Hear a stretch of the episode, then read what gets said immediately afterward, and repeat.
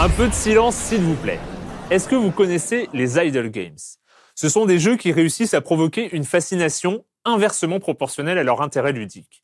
Ils s'appellent Cookie Clicker, Clicker Heroes ou Adventure Capitaliste. Il y en a des centaines et ils sont tous basés sur le même concept, le rien. Enfin, le rien de la part du joueur. En gros, dans les premières minutes d'une partie, on clique pour faire augmenter un chiffre. Et puis, dès qu'on a un chiffre assez haut, on le dépense pour acheter un truc qui clique à notre place. Puis on en achète un deuxième, un troisième, avant de se voir proposer un autre machin qui rapporte plus de clics à la seconde. C'est une logique exponentielle complètement grisante. Une logique grisante et vaine.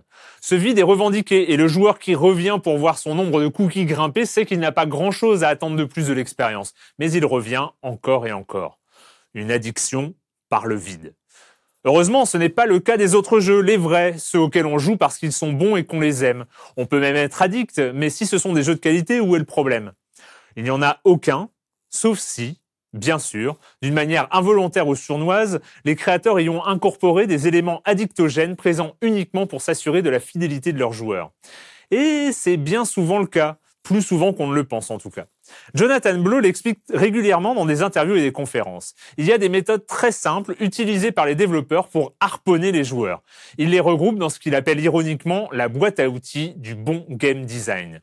Alors, Jonathan Blow, c'est le créateur de Bread et de The Witness, que j'ai déjà cité, je crois, une ou deux fois dans cette chronique. Je précise tout, de suite qu'il s'agit de la vision d'un créateur qui a décortiqué les jeux vidéo sans aucune concession et qui envisage son métier d'une manière radicale. Et c'est sans doute ce qui rend ses propos si passionnants. Ils, même s'ils peuvent, et c'est vrai, d'un premier abord, crisper les joueurs que nous sommes. Alors, cette boîte à outils comporte quatre éléments principaux. D'abord, un scénario basé uniquement sur ce qui va se passer juste après. Il est présent surtout pour dissimuler des embranchements simplistes. Puis après, évidemment, des fioritures graphiques et sonores, des trucs qui font du bruit et qui, sont clinquants à l'écran. Et puis des objectifs à court terme, directement accessibles aux joueurs pour qu'ils se disent, allez, juste un autre. Et puis, et puis, surtout, un sentiment de progression permanente, par l'augmentation des capacités de l'avatar et non celle du joueur. Alors ça peut aller de l'équipement au point d'expérience, évidemment, en passant par tout un tas d'objets qui améliorent les capacités de l'avatar, avec de préférence un aspect aléatoire qui n'est pas sans rappeler la boîte de Skinner. Alors la boîte de Skinner, du nom du célèbre psychologue américain qui l'a mise au point dans les années 30, merci Wikipédia, est une expérience pour tester les capacités de conditionnement de certains animaux. En gros, on met une souris dans une boîte et quand une lumière s'allume, elle va devoir actionner un levier pour avoir de la nourriture. Alors si la récompense est systématique, ça marche très bien. La souris apprend à actionner le levier pour manger. Mais ce qui est fascinant, c'est que ça marche encore mieux si la récompense est aléatoire. Par exemple, si la récompense n'arrive qu'au bout d'un certain nombre d'activations du levier, entre une fois et dix fois par exemple. Là, la souris va très vite se mettre à activer frénétiquement le levier dès que la lumière s'allume. Ça ne vous rappelle rien? Des trésors variables quand on casse des tonneaux, des cartes qu'on découvre quand on ouvre des paquets, des loots qui apparaissent quand on tue un monstre. Les exemples sont innombrables.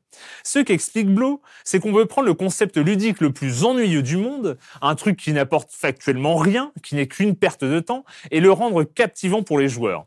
Il prend l'exemple d'une machine à sous.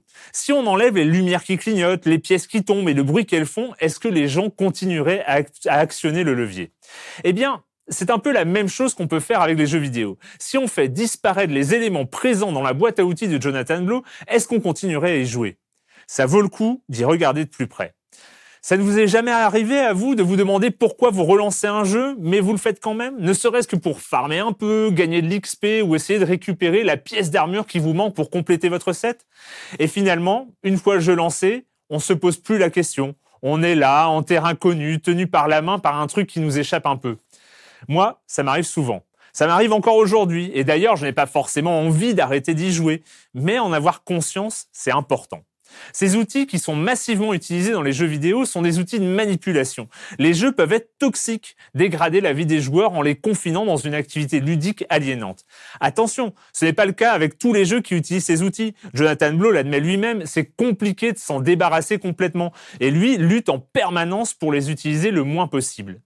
Il explique d'ailleurs son état d'esprit quand il aborde ses créations. Je cite, Lorsque je développe un jeu, je pense d'abord au joueur, qu'il faut que je le respecte. Je le considère comme quelqu'un d'intelligent, avec une vie bien remplie, et j'ai envie que mon jeu soit digne de son temps.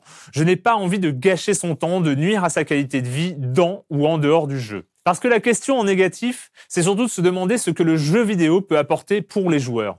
On a tous conscience de son potentiel incroyable. Est-ce que le jeu vidéo peut devenir vraiment important pour les gens, pour la vie des gens? Bien sûr, mais pour y arriver, il doit essayer de s'affranchir de ses facilités créatives, émanciper les joueurs au lieu de les enfermer dans une boîte comme de petites souris inconscientes de leur sort, mais heureuses, finalement, de recevoir leur récompense quand elles appuient sur un bouton. À la semaine prochaine.